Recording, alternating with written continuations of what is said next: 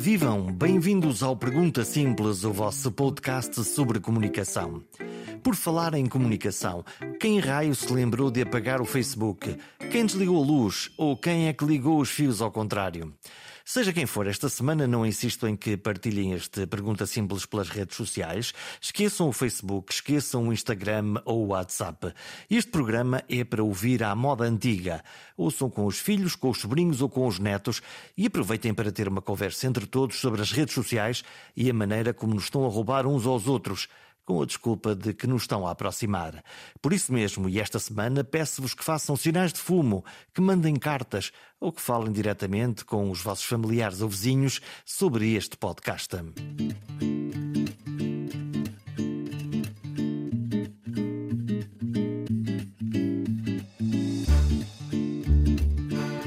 Dia 4 de outubro de 2021, a internet veio abaixo. Talvez esteja a exagerar. As redes sociais vieram abaixo. Talvez haja algum exagero também nisto, mas vamos aos factos. No dia 4 de outubro, o Facebook, o Instagram, o Messenger e o WhatsApp foram abaixo. Tudo ficou suspenso por seis horas. Um apagão geral nestas quatro redes do universo Zuckerberg e uma estranha sensação de orfandade entre os mais frenéticos e viciados utilizadores destas redes sociais. Descobrimos de súbito que as redes sociais já são mais do que uma coisa divertida, já são parte de nós para o bem e para o mal. Já fazem parte da nossa vida.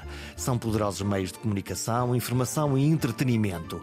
Esta conversa, por exemplo, foi precisamente iniciada por WhatsApp, com uma mensagem do WhatsApp, para convidar Ivone Patrão e termos uma conversa sobre estas coisas das redes sociais e da nossa dependência psicológica delas.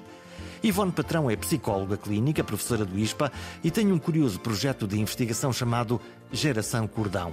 Entre outros projetos e linhas de investigação, procura compreender o efeito da internet nas mentes das crianças e dos mais jovens.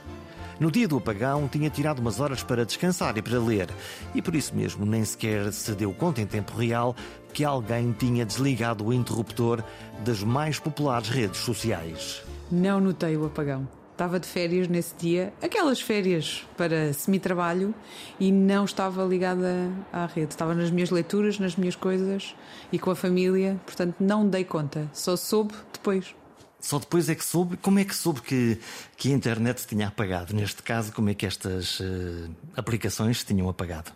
Sou pelos meus amigos, sou pelos meus alunos, sou pelos meus pacientes, porque toda a gente, do início de qualquer conversa onde eu estava, iniciava: Ah, tentei ligar, ou tentei enviar esta mensagem, tentei entrar em contacto, tentei postar alguma coisa nas redes e não dava, não conseguia aceder, não conseguia postar. Portanto, este era o, o tema de conversa inicial de um primeiro contacto com estas, com estas pessoas. Achei muito engraçado, até certo ponto uh, que eu não tenha vivido isso e por outro lado porque é que me estão a contar isto porque sabem que no fundo eu me interesso por o impacto das tecnologias na nossa saúde mental, na nossa saúde física, no nosso bem-estar e claro que queriam a minha opinião então o que é que isto nos fez, não é? O que é que isto que interessante percebermos que de facto não termos as redes sociais é uma falta, mas que também podemos fazer outras coisas e afinal descobri que posso fazer outras coisas. Tive curiosidade sobre ver o que é que, que impacto é que isso teve nos, nos amigos ou nas pessoas próximas.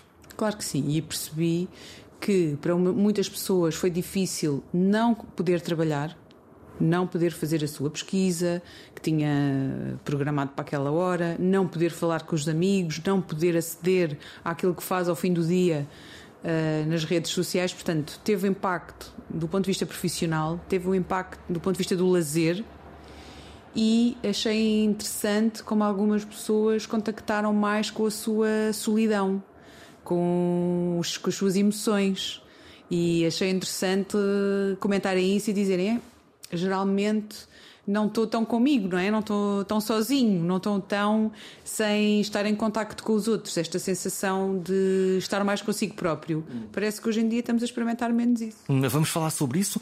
Uh, de alguma maneira, quase de uma forma exagerada, parece que faltou a água ou que faltou a luz. E não faltaram só as redes sociais. Eu diria que faltou a água, a luz, o gás, faltou tudo. Parece que faltou o alimento essencial nesta época da revolução digital, não é? Isso deu-nos eh, uma noção do peso que as redes têm na nossa vida, em termos, enquanto mecânica de comunicação, enquanto mecânica de estar na cidade. É uma espécie de praça pública, é, é, é, o, é o terreiro da vila que agora se transferiu para, para estes sítios. Claramente, mas parece-me, querendo ver também o outro lado, que pôs em perspectiva esta, esta preocupação que temos vindo a ter, as pessoas que trabalham nesta área das dependências online e dos riscos online, pôs também as pessoas a pensarem. Então, mas eu consigo sobreviver sem a tecnologia. Mas com dor. Com dor, sim. Com, com dor. Mas. Eu aguento, posso... mas dói-me. Esta geração. Uh esta geração dos nossos uh, filhos, dos nossos netos, esta tribo com abaixo dos 15 anos, é, é, a nossa primeira geração digital. Eles, quando nasceram, a internet já, já aí estava. E, e eles têm uma especial dificuldade em desligar disto. Isto, isto uh, está-lhes quase implantado dentro da cabeça, dentro do cérebro? Claramente. Eu chamo-lhes a geração cordão.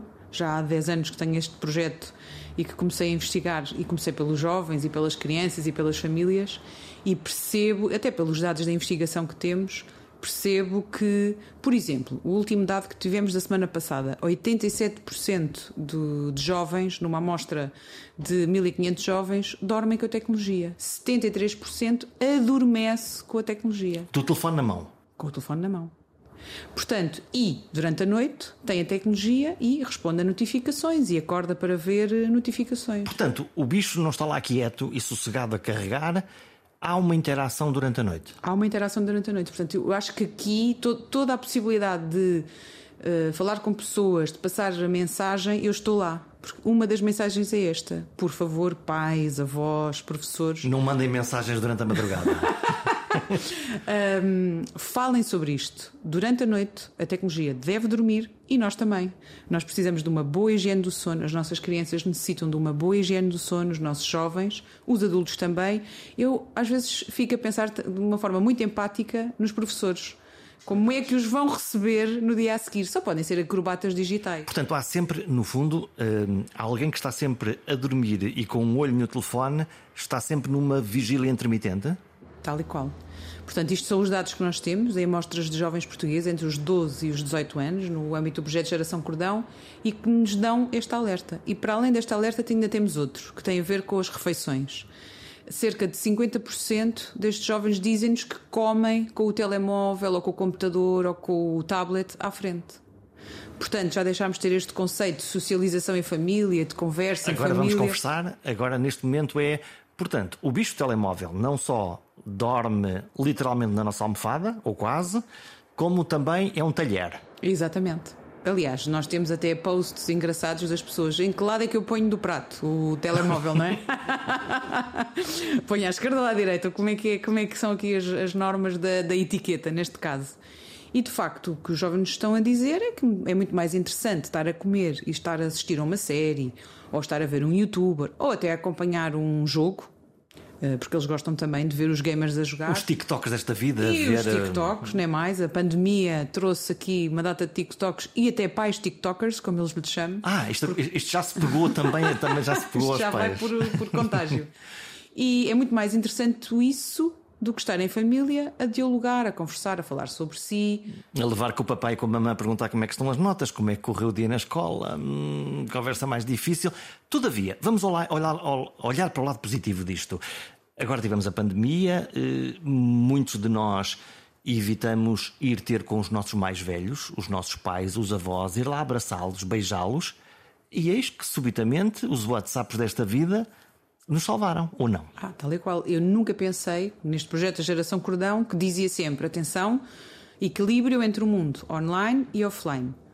E, e, desligaram o mundo offline. Exatamente, e eu nunca pensei dizer assim: atenção, porque para as nossas crianças e jovens, para os nossos idosos, para todos nós nos mantermos, temos que estar no mundo online agora e temos que socializar digitalmente. Nunca pensei dizer o contrário do que já tinha dito. E foi essencial. Eu tenho uma situação muito curiosa de um jovem em consulta que passou duas semanas, comprou um tablet, enviou para os avós lá na terrinha e passou duas semanas ao telefone a ajudar os avós a ligarem o tablet e a, conseguirem fazer uma videochamada. Trabalho santo. que é como é que se ensina o avô que não fala inglês desenrascaram-se. Exatamente, sempre ao telefone, portanto, áudio, a dizer agora faz assim, agora faz assado, agora mandaram tudo, mandaram a, a, o tablet, a internet, tudo, pagaram, e tinham os códigos, tinham tudo, portanto, eles só tinham era que se desenrascar, não é? O que, já, o que é um desafio, obviamente, para uma geração que não é digital, é completamente analógica, nem, nem, nem teve tempo para, para, para o fazer, mas que teve que se adaptar. Sim, sim, nós temos nesta investigação que estava a falar, os jovens têm um nível de literacia digital enorme, elevado, em comparação com os pais e com os avós, que é muito mais baixo. Portanto, nós temos aqui um gap geracional nesta coisa de mexer, não é só mexer nas tecnologias, é também saber dar um uso adequado que tenha pouco impacto uh, para nós, não é? Quando falamos de literacia digital, não é só isso. Mas de facto, gerações mais velhas nem mexer sabem muitas delas, não é? Portanto, isto foi um grande desafio para este jovem e conseguiu. E a partir daí começou a fazer videochamadas e pôs os avós muito mais perto deles e da família, foi uma boa conquista. Foi uma, um salvamento das gerações mais velhas? Eu, com aquele jovem, foi exatamente essa expressem que eu utilizei. Se fizessem um resgate, um salvamento, senão eles ficavam isolados, como se costuma dizer em bom português, não, não morriam da, da doença, morriam da cura, não é? Por estarmos isolados era supostamente a cura, mas para estes idosos estarem isolados, de facto, não era nada, nada, nada fácil, porque estavam habituados a que. A ser mimados, a estar próximos, a, se calhar agora na pandemia até foram, até foram mais mimados, quiçá, uhum. de uma forma mais, mais, mais próxima. Há bocadinho falávamos do silêncio. De ouvir-nos a nós próprios. Nós lidamos mal com, com o silêncio? Isso é uma coisa que nós psicólogos aprendemos muito, não é? Enquanto psicólogos e enquanto psicoterapeutas. O que é que acontece no silêncio? Os silêncios dizem-nos muitas ah, sim, coisas. Os psicoterapeutas fazem aquela malandrice do uhum, uhum. e ficam lá calados e agora desenrasca de pai e vai dizendo qualquer coisinha. Sim, porque o silêncio também nos obriga a pensar, a sentir, a refletir. E nós tivemos muito que contactar muito connosco próprios na pandemia, não é? E percebemos também, num outro projeto de investigação que tive, o Psicoarenteno, percebemos que aumentaram os conflitos familiares, porque não chegava já só conseguirmos isolar num quarto ou numa sala para trabalhar. É, os espaços, os espaços ficaram todos muito pequenininhos, não é? Sim. Estamos muito tempo, muito juntos. Muitas horas. As casas não são, da maioria dos portugueses, eh, mansões palacianas e, portanto, quanto mais próximo, mais, mais conflito uh, uh, havia? E, e, mais intrusão, porque quantos de nós não aparecemos em videochamadas em Zooms, em Teams dos outros, não é? Passar por trás. Nas reuniões de. e as crianças a aparecerem. Uh, portanto, houve aqui uma testagem de como é que é esta relação entre a tecnologia e, e a inundação da tecnologia, não é? O entrar dentro das nossas, então, e... das nossas casas e das nossas vidas. E este tempo fez com que as famílias sobrevivessem, aguentassem, ficassem melhor ou estourassem? Eh, eu diria, e até pela investigação que, que temos e alguma amostra clínica, que houve um, um, aumento dos conflitos. Por um lado, para quem também já estava com dificuldade em relacionar-se, pior, não é? Mas para outras pessoas houve descobertas, não é? Houve novos relacionamentos da pandemia. Ah, esta é a minha família. Olá, família. Então estamos todos cá em casa. E até eu, existiram novos relacionamentos que nós ficamos assim, mas como é que como é que se conheceram? Se estávamos todos isolados? Ah, a tecnologia, tão bom, portanto, o lado tão uma, positivo. Ou uma batotazinha no meio, não? Sim, Também, talvez, os é? chamados fura-confinamentos. Mas houve, associado a isso, houve muita tecnologia a ajudar. Lá está, a parte boa que a tecnologia tem, que nos põe em contacto uns com os outros, que nos permite aprender é mais, mais rápido. Não é preciso andar não sei quantos quilómetros e, portanto, estamos ali à distância de um clique. Como eu costumo dizer, nem é preciso pôr perfume. Com máscara nem lavar os dentes, já não Pronto, chego aí, quer dizer, já. E, e, de facto, esta é a parte eh, vantajosa. O risco, e temos muito deste risco nos jovens, é quando, e, e, quando falamos de personalidades mais introvertidas e com dificuldades nos relacionamentos e nas competências sociais e emocionais, quando o mundo digital ganha sempre e vemos muitas situações de jovens que só vivem online. A vida deles é online. E estranham muito. Como é que é isso? No fundo, sentem, sentem a sua autoestima elevada no mundo online, naquilo que fazem online. Autoestima é gostam de mim? Sim. Dão-me sou... dão muitos likes? Exatamente. E no mundo offline isso não acontece. Uhum. Pronto, não acontece por dois motivos. Porque eles também não, não fazem experiências offline e porque o mundo offline está muitas vezes meio adormecido à volta deles e só os critica. E no, no offline nós não temos o bom hábito de dizer Ivone, fantástico, grande trabalho que tu fizeste. Olha, eu gostei muito daquilo que tu fizeste ontem. Nós não fazemos isso habitualmente, é um, é um, é um esforço quase, não é? Sim, Menos que seja uma coisa extraordinária, hum, normalmente. Mesmo assim, às vezes extraordinárias ficamos Lá vem a veijazinha, não é? mas mas não, nós não fazemos isso. No entanto, numa rede social, vemos a fotografia, uau, estás tão gira, olá, como é que tu estás? Já não te vejo há muito tempo. Há ali um, é, quase um. Perde-se um bocadinho da vergonha de, de fazer cucu. Claro, e nós temos não só a investigação, como modelos teóricos em psicologia que nos dizem que as relações interpessoais positivas e a valorização, o dar significado ao outro, é tão importante, eh, por exemplo, até no mundo do trabalho, para termos melhor performance, melhor produtividade e, claramente, ainda que a família não seja o mundo do trabalho nem seja uma empresa, mas no fundo, paralelamente, é uma microempresa e sentirmos-nos reconhecidos, valorizados e que isso se diga face a face, ah, é tão importante, não é? Mas muito mais fácil digitalmente. Então, o, o nível de conhecimento que nós conseguimos ter uns dos outros é mais fácil digitalmente conseguir essa intimidade psicológica com o outro ou isto é um, uma ideia completamente parva e melhor, melhor é que, é que estejamos de carne e osso a 3D para conseguirmos ver os sinais todos e lá está, o cheiro, o olhar, a temperatura, tudo o que nós precisamos para viver. Numa investigação que fizemos com jovens dependentes das redes sociais, Uh, portanto, faziam toda a socialização muito mais digitalmente. O que nos disseram no fim é: isto é muito bom, anula aquela parte da timidez inicial e consigo logo estabelecer contacto. Portanto, eu sinto-me com bom bem-estar, consigo fazer aqui as minhas conquistas, mas no fim eles dizem: falta-me o abraço, o cheiro, o toque, o olhar. Ou seja, a comunicação não verbal tem que existir também para o nosso cérebro. Nós precisamos depois de mais isso. Talvez o início seja mais fácil digitalmente, mas depois precisamos do plus, não é? Mais isto. E precisamos do presencial. Para a malta. Uh. Vá, vamos olhar para os tinejas. 17, 18, 19, 20, 21. Não sei quantos meses. Uh, poder mandar uma mensagem de Facebook, mas não poder beijar ou abraçar foi um castigo divino, difícil de entender até, ou não? Sim, foi difícil. Eles foram muito fura, fura confinamentos. Aliás, se nós quiséssemos eu, fazer eu uma. Eu quase consigo percebê-los que se claro. calhar. Uh... Uma das tarefas da adolescência é exatamente a socialização e estar no grupo de pares e ter um relacionamento a como dois. É, como é que eu vou subverter isto hoje? Não é? Claro. Hum. Um, aliás, se nós quiséssemos fazer uma investigação e colocar jovens isolados, sem pensarmos muito no Big Brother, porque eles não estão propriamente hum, isolados, sim. mas quiséssemos mesmo fazer como o Covid nos trouxe, não conseguimos, não passávamos na comissão de ética, ninguém aprovava. Claro. E era inaceitável. era inaceitável. Mas o que é facto é que o contexto pandémico nos veio colocar nessa condição de sobreviventes, de tentarmos sobreviver isoladamente. E ficaram, sequ ficaram sequelas?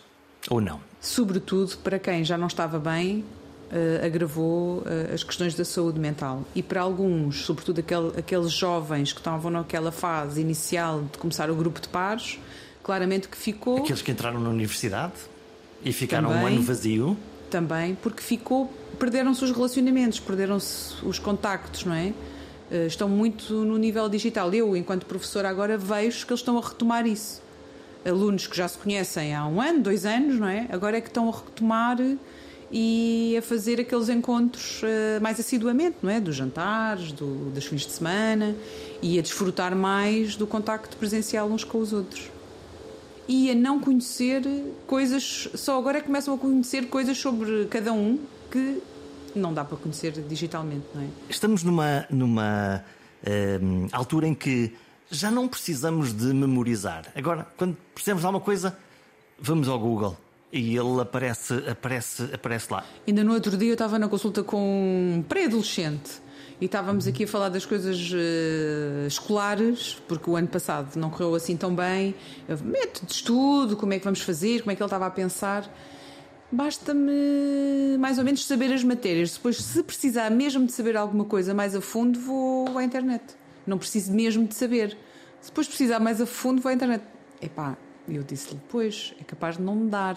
Ah, boa e a má notícia. Por um lado, estão munidos de uma capacidade de pesquisar por outro lado, fiam-se na Virgem, não é? De que existe sempre um santo irmão que pode um dia falhar e de perdermos essa quase memória coletiva? Sim, de facto, estarmos com um dispositivo na mão e podermos rapidamente aceder ao ano em que foi a independência de Portugal, ao quem é que foi, portanto, a descrição de algum artista, quando é que nasceu, enfim, o que seja. Está lá. Está lá. É a, a Wikipédia bom. da nossa vida. Exatamente. O que nos ajuda, seguramente, claro. a nós. E esta sensação de segurança, de que não vamos ficar enfim, enrascados num jantar ou num encontro, não sabemos qualquer coisa. Rapidamente se faz uma pesquisa. Agora, para, os, para as nossas crianças e para os nossos jovens, esta não pode ser a única ferramenta. Porque estamos aqui a estimular eh, as competências de, no fundo. Uma preguiça?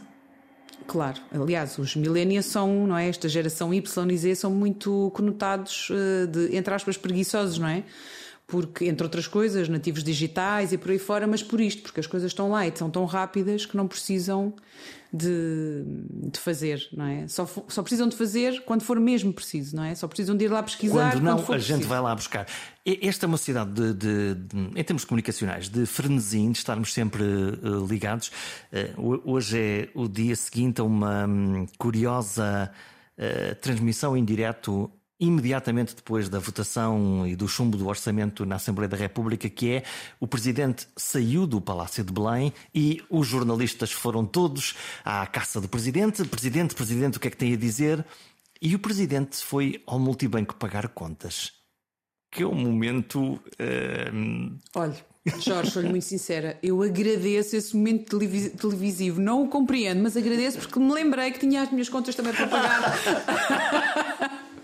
Tinha uma transferência para fazer, foi mesmo engraçado. Aquilo é quase um momento artístico, não é? Sim, eu pensei. Então, mas porquê, porquê que estão a filmar o professor Marcelo no multibanco? Disse, ah, tenho as minhas contas para. Pronto, eu vou agradecer aqui ao jornalista, porque acho que este momento televisivo não foi nada. Mas é um momento de, de, questionamento também, não é? Quer dizer, o momento é bizarro, obviamente é divertido, mas, mas o que faz é, é isso: é que todos não vemos a comunicação da mesma maneira. Eu, eu vi aquele multibanco de uma maneira, eh, a Ivone viu de outra maneira, alguém se calhar está, olha, deixa-me lá espreitar se vemos o, o PIN, o PIN, o PIN no presidente. Eh, mas não conseguimos desligar. É, nós estamos famintos desse espetáculo, Big Brothers para um lado, o presidente que vai ao multibanco, o que é que está a acontecer a seguir, não, não posso desligar a televisão, senão vou perder agora aqui a frase a seguir. Sim, eu não sei se isso é para não contactarmos connosco próprios, para não fazermos aquilo que fazíamos antes de haver tanta tecnologia eu, que é conversar. Eu vim à procura de respostas de uma psicóloga, claro. portanto eu estou no sítio mais confortável do mundo. O que, é, con... que, é, que, é que nos está a acontecer? Pois, que era contactar connosco próprios, conversarmos uns com os outros, relacionar-nos. Uh, Ser enfim, pessoa. Exatamente, e fazermos uma data de outras experiências envoltas em prazer e atividades de lazer que podemos fazer e entregamos muito mais ao facilitismo do mundo online e da tecnologia, porque vimos aquilo na televisão, mas podia alguém estar a ver até no seu telemóvel, não é? E a acompanhar qualquer televisão a partir do seu telemóvel. Hum, portanto, estamos a escudar-nos na tecnologia. Aqui uma relação entre a expectativa e a realidade? Eu diria que sim. Há, há, pouco, eh, agora, agora falou da, da questão do, do prazer. Eu lembro-me de estudos feitos com pessoas que eh, viam de uma forma eh, persistente pornografia e que depois, quando estavam com os seus parceiros, as pessoas com quem gostavam, com quem tinham relações, que depois era a sensação de a expectativa era uma coisa e, e a e a fantasia cinematográfica daquilo que era a pornografia tinha um impacto real depois na vida das pessoas. Claramente, isso. Eu conheço alguns desses eh, estudos e, e, é muito importante que se perceba o que é que é quando vemos alguma coisa e no âmbito da pornografia. Lá o que se é vai que a é... fantasia? Não, não se, lá se vai a fantasia, mas há pornografia e pornografia e esta às vezes é importante que as pessoas se sensibilizem porque depois na realidade o que têm é o outro uhum. e o outro não é só uh, experimentar as fantasias, também é relação também é conversa, também é diálogo, também é envolvência, é um também é intimidade. Diferente. E é um trabalho diferente, não é só aquela mecânica uhum. que se vê na, na, na, pornografia. E de facto, uh, lá está, é o choque entre aquilo que nós podemos experienciar na realidade e aquilo que vemos uh, no mundo online. Deixe-me só acrescentar que a Nova Zelândia tem um, uma, uma campanha fantástica relativamente a isso e dirigida aos, a, a menores que é um, colocar atores uh, de pornografia a ir à casa das, das crianças. Eles próprios. Eles próprios. E hum, conversarem com os pais e dizerem, apresentarem-se: olha, eu sou aquelas pessoas com quem o seu filho passa bastante tempo. Não sei se lhes, se lhes estou a ensinar alguma coisa, pouca, porque eu acho que ele precisa mesmo de conversar e de aprender sobre relações e sobre afetos. Veja lá isso. Hum. Já agora, os, os pais têm, se calhar, este da nova geração Talvez não, mas muita dificuldade em falar do tema com os seus filhos. É assim uma espécie de. entre o limbo e o tabu. Prefiro não falar sobre este tema. O tema da pornografia ou, ou tema... Da, não, o tema da sexualidade. Sim, e ainda, ainda por mais com a tecnologia, com, com, tanta, com tanta informação que hoje em dia temos. Procure no Google. Exatamente, e depois passamos com esta, esta fantasia de que se calhar ele vai procurar e vai aprender, mas nós não aprendemos só pela pesquisa no Dr. Google, não é? Precisamos aprendemos... de um contexto também e de um afeto. É, quando, quando nós estamos a falar de dependências de uh, redes sociais, deste poderoso meio de, de comunicação, uh, este bloqueio, o parar, ok, estás de castigo, não vais usar o teu telefone durante o fim de semana. E as crianças reagem mal, os miúdos reagem mal. Que sintomas tem este, esta dependência de que estamos a falar? Que sintomas é que, é que aparecem em quem é mais notoriamente dependente de, disto? Eu gosto mais de dizer time out. E este equilíbrio entre o offline e o online. Esta coisa estás de castigo, não usas a tecnologia, fico logo preocupada, porque a tecnologia não pode ser a única recompensa no leque recompensas de uns pais para um bom comportamento da criança. Se portas-te mal, não estás, estás a usar demais, então fica cheia de tecnologia. Arranjem lá outro leque moleque, aliás, de Mais recompensas, uhum. desde os abraços, a ida ao parque, andar de bicicleta, fazer atividades. Parece-me mais cruel dizer portaste mal, não te dou um abraço. assim de uma forma mais radical, mas. Uh... E temos, de facto, sinais uh, para perceber que aquela criança ou aquele jovem pode entrar ali num risco de uso excessivo ou até depois, no final, mais da linha de dependência, que são o não uh, começar a deixar de fazer atividades que gosta offline, como o futebol, o basquete, o teatro. Hoje não vou treinar. Sim, e nos pré-adolescentes isto é muito notório. Ah, agora já não quero ir ao. ao Hoje estou cansado. Uh, ao judo, ao taekwondo, o que seja, a atividade que seja, e os pais, ah, pois está nesta transição, então deixar, não, não vou insistir. Insistam, porque é muito importante que eles tenham atividades off, offline e que também tenham as suas atividades online. Mas esta, Portanto, o, este time, o tal time out. Exatamente. E no time-out, fazer outro tipo de atividades offline. Uh, claramente que podemos ter hobbies online, mas eles não podem ser, aqui outro sinal, não podem ser a única coisa na nossa vida. E nas crianças e nos jovens começamos a ver que é a única coisa na vida deles e pela qual eles se interessam. Hum, do TikTok para a PlayStation, da PlayStation para o YouTube e por Tal aí e fora. Qual. Tal e qual. E isto para os pais é esta sensação. Porque é que não é sinal de alerta? Porque é esta sensação. Está aqui tão bem, entre quatro paredes. Estão todos, a estão todos a brincar ao mesmo tempo e a falar uns com os outros, a jogar. Tão estão bom, em comunidade. Tão bom, não é? Portanto, estão, estão aqui resguardados. Mas uh, estes ecrãs são uma janela com muitos riscos, virada para o mundo com muitos riscos, não é? Dentro de casa, mas completamente fora de casa ao mesmo tempo. Hum, quando estamos a falar de dependências, salta-me logo na cabeça, obviamente, o tabaco, o álcool, as drogas. Neste caso, há maneiras de fazer desintoxicação. Então, claro, detox digital. Detox digital. é um nome sexy. O que é, que é um detox digital? é exatamente fazermos o equilíbrio entre o, as nossas horas online e as nossas horas offline, os nossos interesses online e os nossos interesses offline. Para e os nós, casos graves ou para toda a gente? Para toda a gente. Nós devemos, eh, como em tudo, nós não comemos todos os dias bolas de Berlim, não é? E a toda a hora bolas de Berlim. Bem, eu ficaria mesmo intoxicada, ainda que eu gosto muito de bolas de Berlim. Mas, não é? Ehm, portanto, temos que aqui, assim como adequamos o nosso comportamento alimentar, este é um exemplo, temos que também adequar o nosso consumo do que é que é o mundo online, com as devidas exceções para quem trabalha mais online, para, enfim. Agora estamos todos muito aí, não é? Neste, nesta, nesta ligação. Hum, quando nós falamos de ok, publicar coisas, estou a pensar no Instagram, por exemplo. Quando eu abro o meu Instagram, ok, eu escolho as pessoas que lá estão, mas o que vemos é pessoas bonitas, uh, brilhantes, uhum. com um sorriso extraordinário, muito bem vestidas, com uma etiqueta hum, muito hum, apelativa, no fundo, produtos na montra. Oh diabo, então e eu que, que, que não obedeço esse padrão e que não consigo 1800 likes, como é que é a minha vida? Olha, repare isso nos jovens que estão a crescer, não é?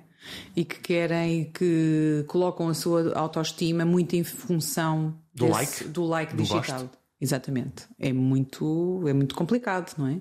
Quando não se consegue isso, é como nós tínhamos antigamente, não é? Não somos os populares do grupo. do liceu. Só que só ali o grupo é que via e agora toda a gente vê, toda a gente percebe. Ah, este eu sigo, este não tem seguidores, este... portanto a coisa está muito mais uh, exposta. Nós temos agora uma investigação sobre cirurgia digital. Cirurgia digital. Exatamente. E estamos ainda no início da investigação, temos já alguns eh, resultados recolhidos, mas já começamos a perceber a importância que isto tem na vida dos, dos jovens. E então, qual é a primeira impressão? Recorrem, portanto, quase que podemos ter uma fotografia do mundo real. É fazer o Photoshop? É pôr um filtro?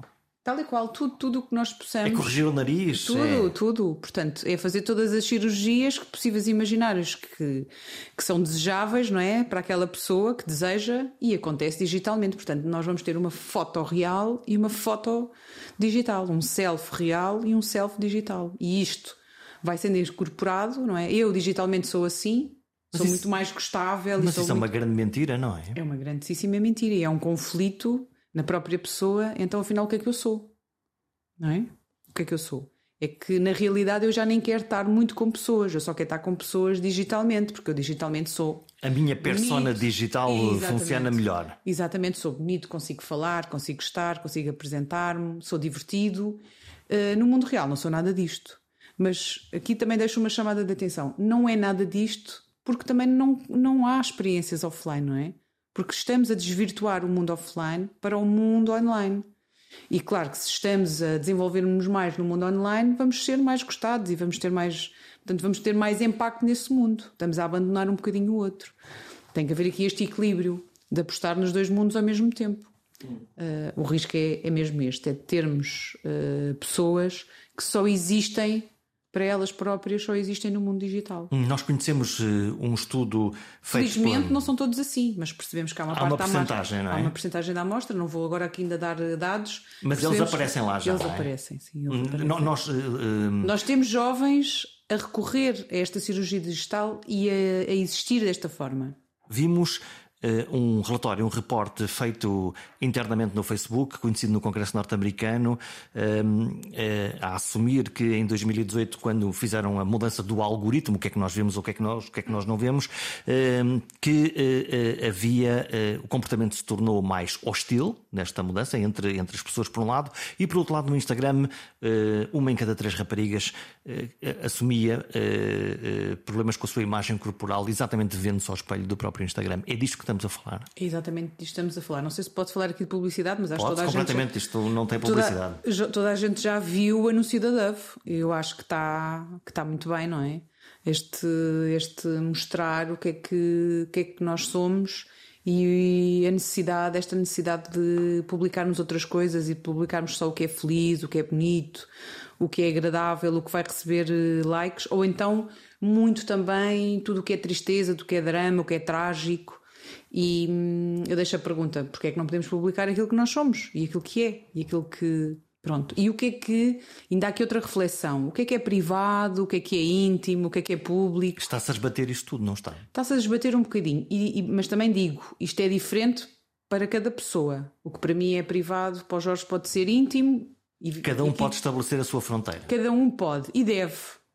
A minha preocupação é quando não há fronteiras. Ou nós não sabemos onde é que, o que, é que, que quer dizer uma coisa e outra. E, e a minha preocupação é eh, uma pessoa que não faça esta reflexão. E pais, não é? Devem incutir uh, no, no, uh, desde pequenos às crianças, aos seus filhos, crianças e jovens, esta reflexão. Vamos lá ver aqui na nossa família o que é que é para nós íntimo, privado e, e público. E há pouco este debate em famílias. Aliás, um dos, das ferramentas que desenvolvi, que é o jogo Missão 2050, que é exatamente andar numa cidade em 2050, cheia de riscos tecnológicos, é exatamente para isto. É um jogo provocatório para as famílias para começarem a jogar e falarem do tema, porque eu acho que se fala pouco deste tema um em família. Exatamente. Nós vamos ter aqui o Natal proximamente, vamos eh, oferecer dispositivos retangulares e quadrados, sem uma conversa, sem uma negociação, e temos esta ideia mágica que as crianças não vão ficar dependentes, porque elas sabem, elas veem tudo na internet e então vão descobrir como não ficar dependentes da tecnologia que nós lhes estamos a oferecer. Então, no fundo, nós estamos a envenená-los. Sim, pode-se dizer que sim. Daria um bom tema hein, para um uma manchete. Estamos a envenenar as nossas crianças e os nossos jovens com esta tecnologia. Essencialmente, se não as ajudarmos a geri-la, não é? Usem, mas não abusem. O doce veneno da ligação a toda a hora, a incapacidade de desligar ou de acreditar que os gostos do Facebook têm tanto ou mais valor do que os gostos da vida em carne e osso. As redes sociais, a digitalização da nossa vida vieram para ficar, mas os analógicos abraços, beijos e gostos de ti de viva voz são seguramente muito mais importantes e tomara que estes nunca tenham um apagão. Por nós, voltamos para a semana.